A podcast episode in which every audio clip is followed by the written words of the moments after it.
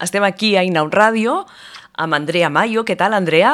Encantada de ser aquí amb, amb tu, amb vosaltres. Molt, molt, molt, molt encantada. Quantes ganes tenia ja de parlar amb tu, de parlar amb aquesta primera novel·la teva, perquè és la primera, no, Andrea? És la primera, és la primera, sí, sí. I és la primera i és la que institueix ja eh, la manera com, com plantejaré aquesta trajectòria, diguéssim, literària, que és explicant la veritat que es diu des del principi de la novel·la. Perquè la planta carnívora comença així, no? Sí, així comença, no? Amb aquesta, amb aquesta declaració de principis, no? A partir d'ara explicaré tota la veritat, a partir d'ara tot el que expliqui serà, serà veritat. I així... I així... aquesta, diguéssim, sí, perquè si penses que sóc un personatge, al cap i a la fi jo sóc un personatge literari que va crear una autora, Qui? que es diu Flàvia, no? Ah, la, la Flàvia, Clar. molt bé. Clar, la Flàvia Company va crear un personatge que es diu Andrea Mayo i, i quan la Flàvia Company es va convertir en, en personatge literari i va abandonar l'autoria per entrar al llibre com a ficció, com a personatge, em va deixar a mi, eh, diguéssim, no? com a suplent. I, I aleshores, sent, sent un personatge literari com sóc, em semblava molt interessant que ara que la ficció és a la tapa del llibre, a la coberta, no? Perquè diu Andrea Mayo, Sí. si, a la, si, a la tapa de la, si a la coberta del llibre diu Andrea Mayo que és un personatge de ficció, què hi ha d'haver a dins? Doncs a dins hi ha d'haver la veritat, la realitat. Eh, eh? Perquè a, a, a, o sigui, acostumem a fer les coses ben bé al contrari, que és la realitat està a la coberta, que són els autors vius, que van pel carrer, reals, i a dins hi ha les ficcions que ells creen, no? Doncs aquí ha canviat la cosa. Aquí l'Andrea Mayo és ficció i el que hi ha dins és la realitat. Buah! quina, quina presentació més potent de, de l'Andrea Mayo. La planta carnívora, el títol. El títol ja és, és un títol potent i potser no Sí. intueixes molt el que hi haurà dins, però quan et capbusses a les, a les planes, als fulls de la novel·la, ja, ja ho vas palpant, no? ja ho vas vivint. Sí, sí, sí. Sí, d'alguna manera, fins i tot, eh, com sempre, eh, el truc de llegir la contracoberta, doncs mira, t'orienta bastant no, sobre el tema. Um, la planta carnívora és la metàfora que serveix per, per, a l'Andrea Mayo, o sigui, a mi, per parlar de,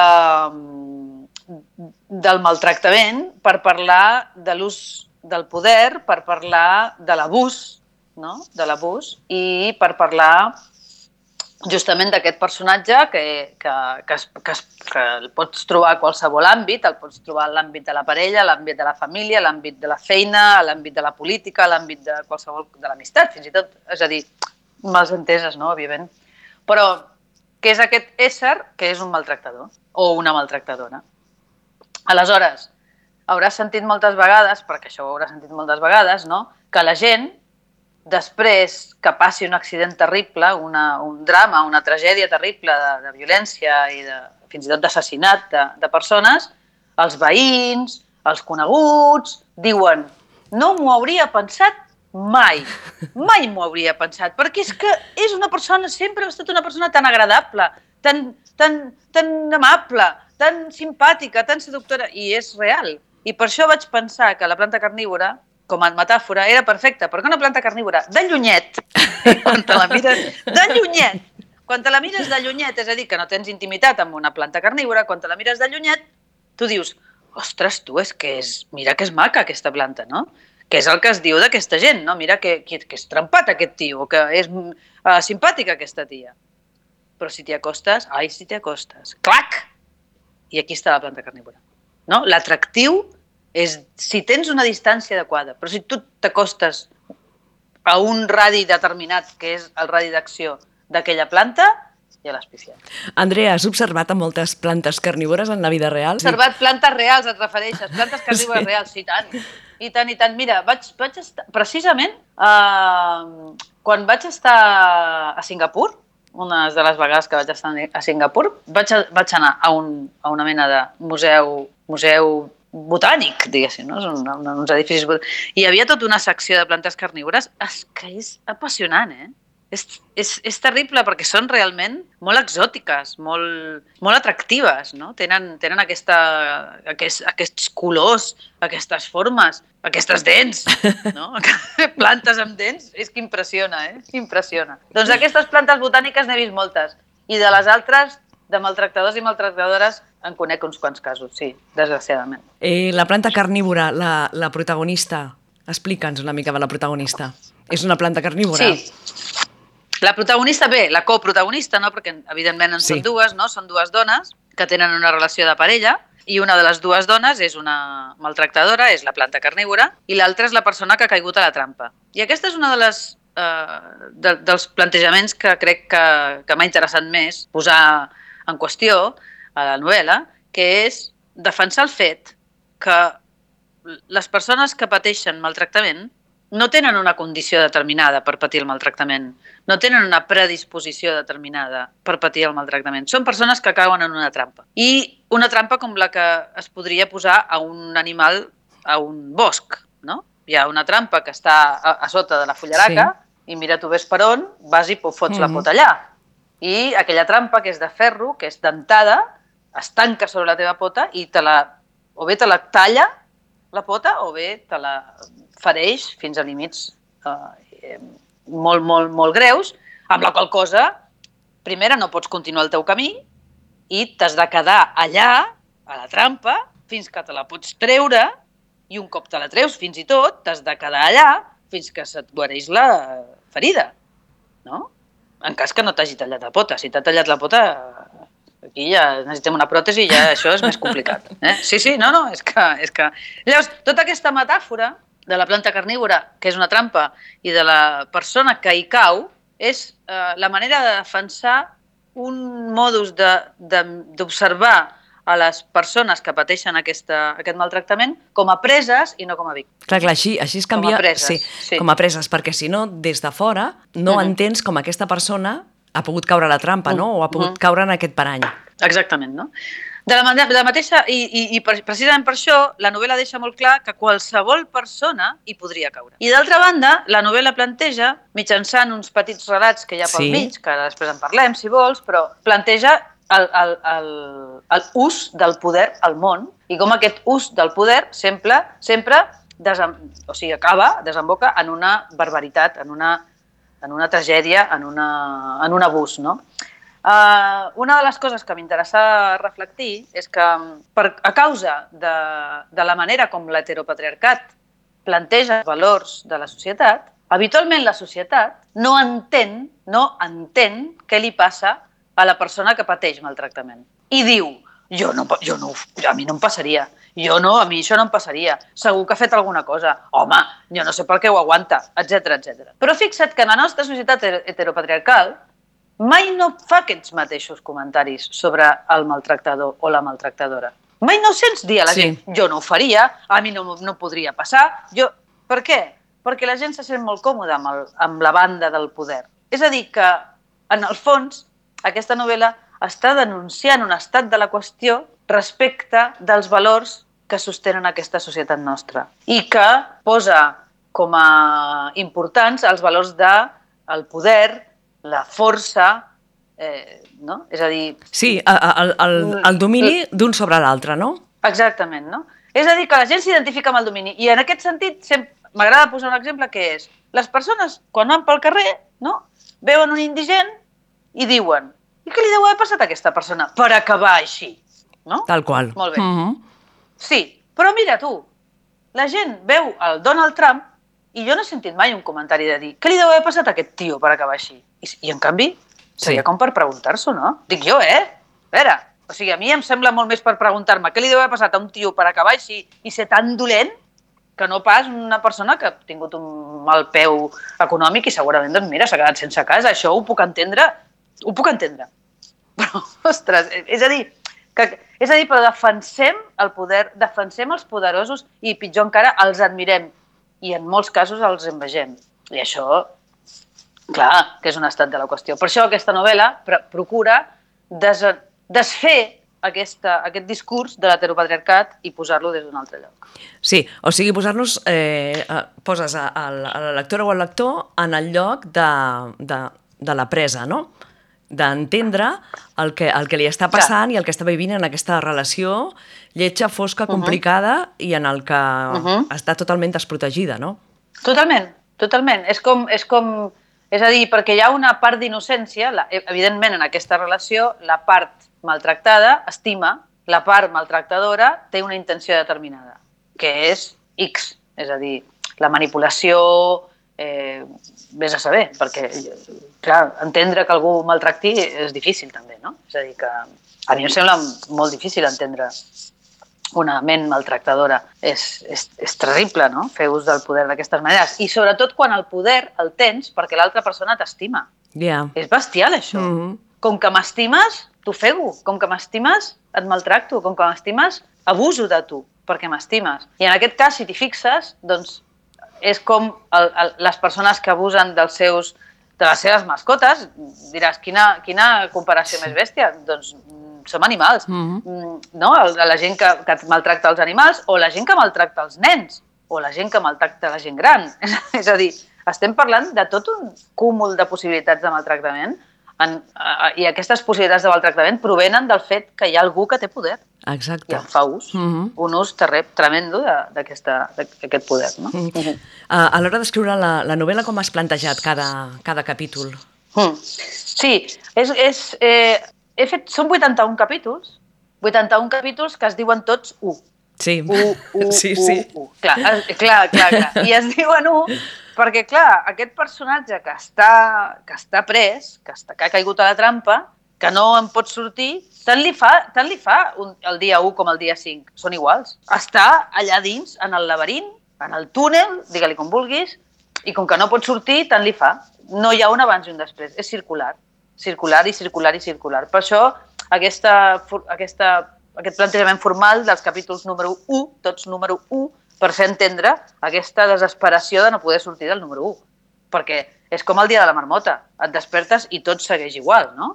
Dir, tot segueix sent un horror. Això per una banda. I, i aleshores, com et deia, són 80, 81 capítols i cada, cada nou capítols hi ha un petit conte, que és el que dèiem abans, que, que és el que comentàvem, hi ha un petit conte que reflecteix l'horror al món. Són nou històries, Sí, sí, sí. eh? són, sí, sí, són nou històries, ah, ja, ja, ja ho saps perquè l'has llegit, però són nou històries que, que reflecteixen aquest, aquest horror i posen exemples diferents, de, de diferents maltractaments, de diferents situacions eh, violentes o, o abusives o humiliants, no?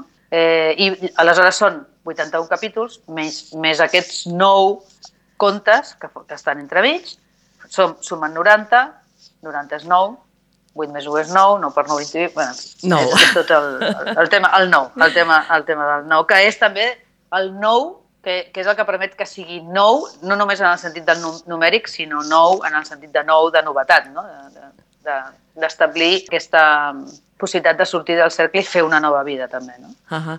un nou trajecte. Mm. Quina part de, del llibre t'ha costat més o ha anat fluint tota des del principi fins al final? O sigui, ha sigut una... l'has escrit de forma lineal o, o per trossos i després has anat barrejant Mm. capítols? Sí, no, l'he escrita de forma lineal, la novel·la, i el que sí que després vaig haver d'ajustar és el tema dels relats que hi ha entremig. Uh, van anar sortint, però els vaig, els vaig refer un cop vaig acabar la, la novel·la, això sí. De la, de la part de la novel·la que t'ha costat més, quina seria? Mira, el, una de les coses que m'ha costat més de la novel·la és aconseguir ser molt sintètica. Aquesta novel·la hauria pogut tenir nues- 900 pàgines. Parlant de 9, no? 900 Sí, pàgines en lloc 909. de... Sí. Sí, 909, exacte. Nore- no, Si seguim, 999, 99. no m'ho posis... no em tentis. Bé, doncs això, no? 999. Per què? Doncs perquè realment eh, el tema del, del maltractament dona per molt i escollir els elements que el mostrin, escollir els elements que, que, que permetin entendre a, a la presa, que permetin uh, preguntar-se. No? Jo crec que aquesta novel·la planteja algunes preguntes a, a les lectores, als lectors, que és, a veure, penseu, vols dir que no et podria passar? Vols dir que no et passa? Perquè aquesta és una altra, no? Aquesta és una novel·la, efectivament, que està en l'àmbit de la parella, però a mi em sembla que moltes lectores i molts lectors podran identificar algunes de les actituds d'aquests personatges del, en aquest cas de la maltractadora, del personatge maltractador, en, en àmbits diferents de la seva vida que no necessàriament són el de la parella. Potser descobreixen algunes de les, alguns dels elements que formen part de la relació que tenen amb, amb un pare, o amb un fill, o amb una col·lega de feina, o amb... És a dir, que, clar, o sigui, no, no... jo he posat com a exemple aquest perquè em sembla que, que era interessant des d'aquest punt de vista, però, però realment parla de l'horror que és uh, l'ús del poder al món. Aleshores, m'ha resultat molt difícil, com et deia, ser sintètica, perquè, clar, l'horror al món és inacabable. Sí, sí, per tant, sí. sí, sí. Sí, també la meravella, però en aquest cas parlem de l'horror. I després, una altra de les coses que m'ha costat, diguéssim, que, o que he treballat molt, és que m'interessava especialment eh, la part plàstica del llibre. Aquest llibre és molt, molt, Molt. plàstic, o sigui, eh que sí? Sí, sí, sí. sí. És, és, sí, es veu, no? És com un quadre, és com, com... i Jo fins i tot penso que es toca, no? És com Sí. si poguessis tocar no? la, la, la, textura de, de, de les imatges, no? Eh, aleshores, això ha estat una feinada, una feinada, perquè clar, has d'escollir eh, tots els elements que et permetin no? mostrar aquesta plasticitat. Et, permetem que, et que llegeixi un, un trosset, puc? Quan es pot fer per... Quan es pot fer perquè algú a qui estimes tant cregui en el teu amor? Havia omplert les xarxes de declaracions romàntiques, l'havia donat a conèixer, l'havia dibuixat, pintat, esculpit, li havia dedicat els meus quadres, la gent creia en ella, li havia donat un lloc que no havia escrit en guix, que no es podia esborrar, el lloc des del qual va trair la meva confiança i el meu respecte. La difamació s'acaba aquí i ara, Ivana, s'acaba avui. Uh -huh. És un de, de, de, de les parts del llibre que m'ha... perquè jo he anat subratllant tot, tot, tot el que, que m'anava frapant, perquè són moltes les frases que hi ha potents, eh, incisidores i que no et deixen indiferent. I aquesta va ser un, un tros a la pàgina 183 per si alguna lectora té el llibre i vol, vol anar espatagant aquesta pàgina. Mm -hmm. Doncs sí, eh, hi ha un punt que, que clar, mm, és molt interessant veure com eh, eh, la protagonista, no?, que és, eh, que, que escriu, que, bueno, és que escriu, diu aquest llibre, perquè no, no, no, no consta que l'estigui escrivint, senzillament no, aquesta protagonista explica la seva història i en l'explicació de, de la seva història li diu a la Ivana, que és la maltractadora, aquesta, aquest personatge que l'ha maltractat, no? Uh, li diu, aquí s'acaba, però no només que s'ha acabat el maltractament, sinó que s'acaba que diguis que, que jo en tinc cap responsabilitat davant de la teva monstruositat. La teva monstruositat és teva i no te l'he provocada jo, perquè ja sabràs molt bé tu, perquè ho has sentit i ho hem sentit a dir to- tothom, no? que els maltractadors o les maltractadores solen justificar les seves accions dient és que em provoques, és que m'has fet Sí. fer-ho, perquè jo no sóc així, ets tu qui em provoca fer-ho així. I aquí, és una, en aquest sentit, és una declaració de principis de no ets així perquè jo existeixo. Ets així tant si estic jo com si no estic. Ahà. I, I aleshores és, aquí s'acaba el fet de donar-me a mi o de responsabilitzar-me a mi de la teva barbaritat o de la teva barbària. No? Mm -hmm. També diu, per primer cop en la meva vida em passava el dia mentint.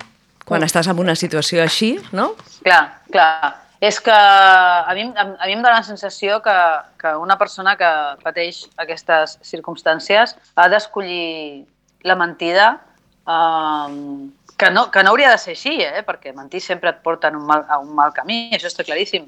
Però la por, la por de ser maltractada un cop i un altre, la, cop de, la, la por de, de, de ser insultada, de ser escridassada, de ser colpejada, fins i tot en aquest cas també passa, doncs eh, crec que eh, en aquestes circumstàncies les persones, eh, totes les persones, tendim a buscar la, la, el mal menor, no?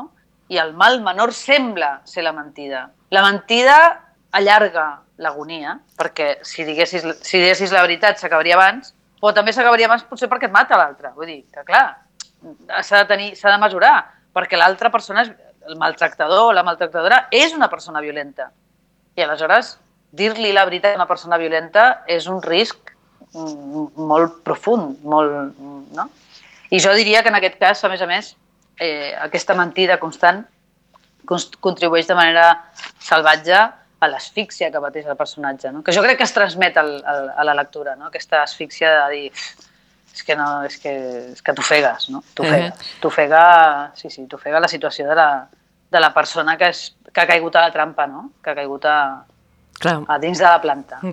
Perquè la, la persona se'n vol, se'n vol sortir i arriba un moment que no sap com, no? Clar, és que els maltractadors i maltractadores, una de les coses que fan mm, amb una estratègia impecable és que aïllen a la persona que, que ha caigut a la trampa.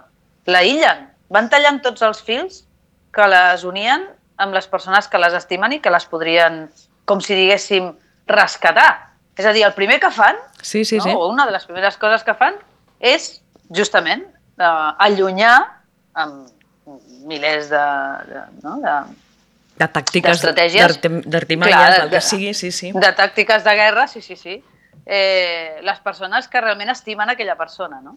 Perquè són les que podrien ajudar-la. Què fa? I això què produeix? Això produeix un aïllament i una soledat tan bestials que després, a més a més, aquesta soledat, clar, comença a ser un, un, un espai cada cop més gran, el que, el, que, el que et separa dels altres, i aquesta separació al mateix temps et produeix vertigen i et produeix vergonya. Perquè qui s'atreveix a dir? Qui s'atreveix a dir el que li està passant? Perquè és aquesta... Però això és perquè la societat és heteropatriarcal i, Sí, sí, sí. i malvada. Mhm. Perquè, clar, no hauria de ser difícil confessar que et maltracten. Al contrari, hauria, hauria de ser una cosa per denunciar-la, no? Però ja sabem com ha costat i segueix costant denunciar els abusadors, els maltractadors, els acusadors, no? a la feina, a la vida, a la família. La gent no els denuncia. Per què? Perquè quan es denuncien, moltes vegades la societat jutja la persona que està a la trampa, Sí, no sí, sí. l'altra. Mhm. Aleshores, això és, és, és, un, és un cercle viciós, no? I és, és també el que, el que vol, d'alguna manera, reparar la planta carnívora, no? La, la novel·la, Mhm. evidentment. L'Andrea Mayo ha patit escrivint aquesta novel·la? Mm. Jo diria que sí, que he patit, sobretot perquè, a veure, no és una època feliç la d'escriure una novel·la que t'obliga a observar la part més fosca de la humanitat, no? Tots sabem que existeix, totes sabem que existeix, totes d'una manera o de l'altra hem patit moments difícils en les nostres vides, però un llibre enfocat en el mal, en l'abús, en, en la humiliació, amb la violència, eh, és, és dur, no? I més encara després d'haver escrit com a Flavia Company doncs, llibres com Haru o com Magokoro, que són tot el contrari, no? La- l'altra cara de la moneda. No? Doncs, doncs, eh, sí, sincerament ha estat complicat perquè et deixa en un estat com de, sí, com de necessitat de, de veure la part de color ros una altra vegada, no? perquè és dur, és dur perquè evidentment que, la, que les novel·les s'escriuen a, a força de moltíssima observació, de, de moltíssima reflexió i, i clar, reflexionar sobre aquestes parts de la naturalesa humana doncs és trist, Mhm. perquè és molt trist que no haguem superat totes aquestes coses encara i que, una, i que la societat continuï castigant les persones que ja de per si estan castigades d'haver caigut en una trampa. Tu creus que el teu llibre pot ajudar a persones que es, se sentin identificades, els, hi hagi, els, hi hagi, o sigui, els hi estigui passant el que expliques a la novel·la i puguin sortir d'allà on Sí. han caigut a la trampa? Sí, jo crec que es poden sentir molt acompanyats o acompanyades. De fet, uh, m'ha escrit, escrit gent, uh, ja a aquestes alçades m'ha escrit gent, tant dones com homes, tant de qualsevol opció sexual i, no? És a dir, que m'han escrit i m'han explicat uh, històries tremendes també, no? I, i m'han dit que, que s'han sentit uh, estimulats a, i estimulades a anar endavant. I sobretot una cosa que m'ha agradat molt és que m'han dit coses com ara sé que el que he de fer és explicar-ho. I em falta, eh, era com, em falta escollir aquí, no? Però com, com aquesta cosa de... Entenc que una de les coses importants és trencar aquesta soledat. Trencar aquest, aquest pont aquest pont trencat, no? És a dir, reconstruir més aviat no? aquest pont trencat eh, amb les persones eh, superant totalment aquest sentiment de vergonya o de por que et jutgin o que et mirin encara de mi això no em passaria, que és la cara que, que espanta quan has d'explicar aquestes coses, no? De com és possible que tu t'hagi passat això? I la resposta és això li podria passar a qualsevol. Sí, sí, sí. sí. I, i, això, i, sí, I com que aquesta novel·la defensa aquesta, aquesta postura, diguéssim, d'una manera molt clara, doncs molta gent s'ha sentit acompanyada i ja et dic, m'alegra moltíssim saber que molta gent no només s'ha sentit acompanyada, sinó que els ha ajudat a intentar trobar o a començar a trobar, a començar a buscar i trobar la manera de sortir-se'n, no? Perquè la complicació d'això és sortir-se'n. Sortir-se'n de debò, sortir-se'n de debò, sortir-se'n eh, sa i estalvia, sortir-se'n sana i, i estalvia, com dic, i sortir-se'n eh, sense, sense ràbia, sense, no? sense mm, ànim de venjança, senzillament sortir-se'n com surts d'una trampa, no? Perquè Sí. és una trampa. I aleshores dir, sentir la felicitat d'haver-se'n alliberat. Això és no, el Mhm. tema. Sense sentir-se culpable, sense sentir-se part de la d'aquesta desgràcia horrible, etc. És difícil i crec que el llibre pot ajudar. Mhm. Normalment llegim aquestes històries eh, entre que passen entre home i dona, no? Aquesta l'expliques entre una relació entre dues dones, no? Que no, no, no, estan, es- no n'han escrit tantes, no s'han escrit tantes, no? Com és que vas optar per, Sí. per, per això? Sí, el que volia demostrar amb això, i és molt important uh, deixar-ho clar, és que estic parlant de dones, d'una dona, en aquest cas la maltractadora, totalment, totalment vinculada amb el sistema de pensament heteropatriarcal. Eh? Això és important. No és una dona feminista, no és una dona que representa diferents eh, maneres de veure el món, no és una lesbiana que, que ha treballat no? aquesta altra manera que tenim de veure les coses, de veure les parelles, de buscar les relacions, d'establir-les, de, de, de posar-nos reptes, d'anar en contra de la, de la, de, de les, dels principis d'autoritat, de possessió de, que defensa l'heteropatriarcat. Aquesta maltractadora és una senyora heteropatriarcal, no? d'ideologia heteropatriarcal. I això m'interessa molt, perquè és molt important adonar-nos adonar que la violència del maltractament no prové dels homes, no prové de les dones, prové de l'heteropatriarcat, d'aquest sistema de pensament. Eh? Hi ha homes meravellosos, hi ha dones meravelloses, hi ha éssers humans preciosos, hi ha éssers humans horrorosos. I és una opció. La gent que escull usar el poder en contra dels altres, escull. Mm. No són víctimes de res, escull. La gent escull el poder, la gent escull l'abús, la gent escull la manipulació. I per això m'interessa moltíssim, perquè, clar, estem, estem uh, establint una, una divisió que no, és, que no és bona. La divisió no és entre homes i dones. La divisió és entre persones que recolzen el sistema heteropatriarcal i persones que no recolzem el sistema heteropatriarcal. I aquí, en els dos grups, hi ha homes i dones. Eh? I per tant, i evidentment, que en el grup de les persones que, que no recolzem el sistema heteropatriarcal, estem les feministes, sí, clar. Sí, eh? Només faltaria, sí, és, és, està claríssim. Els, les i els feministes, perquè sortosament ja s'ha ja entès fa temps, o molta gent ha entès fa temps, que el feminisme no és un moviment de dones, sinó que és un moviment creat per dones que inclou tothom. Molt bé. està, està claríssim. M'ha encantat molt. Uh, Andrea, eh, què més faràs? Segueixes escrivint? Doncs mira, uh, sí. Uh, ara mateix estic, uh, estic pensant de... O sigui, estic plantejant-me una, segona, una segona obra. També amb, aquesta mateix, amb aquest mateix principi de la ficció està a la coberta i a dins hi ha la realitat. I espero... Bé, no, no, tinc, no tinc ni la menor idea quan, quan acabaré, però atès que la Flàvia ha deixat d'escriure, doncs ja me n'encarrego jo. I la propera doncs també també serà meva. O sigui uh -huh. que, no, contenta, contenta amb, la, amb, el, amb, el, amb el que he trobat, la història que he trobat per explicar. És una història que jo crec que pot ser molt maca, molt interessant d'explicar. O sigui que bueno, estic, estic contenta, ja veurem. Molt bé, quan surti ja, ja tornarem a parlar. Per què hauríem de llegir Andrea Mayo, La planta carnívora? Suposo que, que qui ens ha estat escoltant tota l'entrevista, si no t'ha llegit, s'hi tirarà de ple, mm. però per aquelles que els hi falta un clic de dir, Molt bé. llegim? Okay. Doncs, sí, doncs per la gent que li falta un clic, jo diria que llegir La planta carnívora et serveix... És a dir, és una obra emocionant, t'emocionaràs, sentiràs coses, no? I això és important, això forma part del que, del que pretén l'art, no? I, i d'altra banda, eh, et posarà al davant d'una un, persona que està dins teu que potser no coneixes, que probablement no coneixes. I això també em sembla interessant. Si haguessis de posar una cançó a la novel·la, quina cançó seria? Um, ara m'has enganxat, perquè això... Si no te'n surt cap, no, no, però... no passa res. Eh? Sí, sí, sí, sí. Mira, sí, anem a posar una cançó, anem a posar Podría ser peor, de la Casa Azul. Podría ser peor, nuestro mantra favorito, nuestra religión.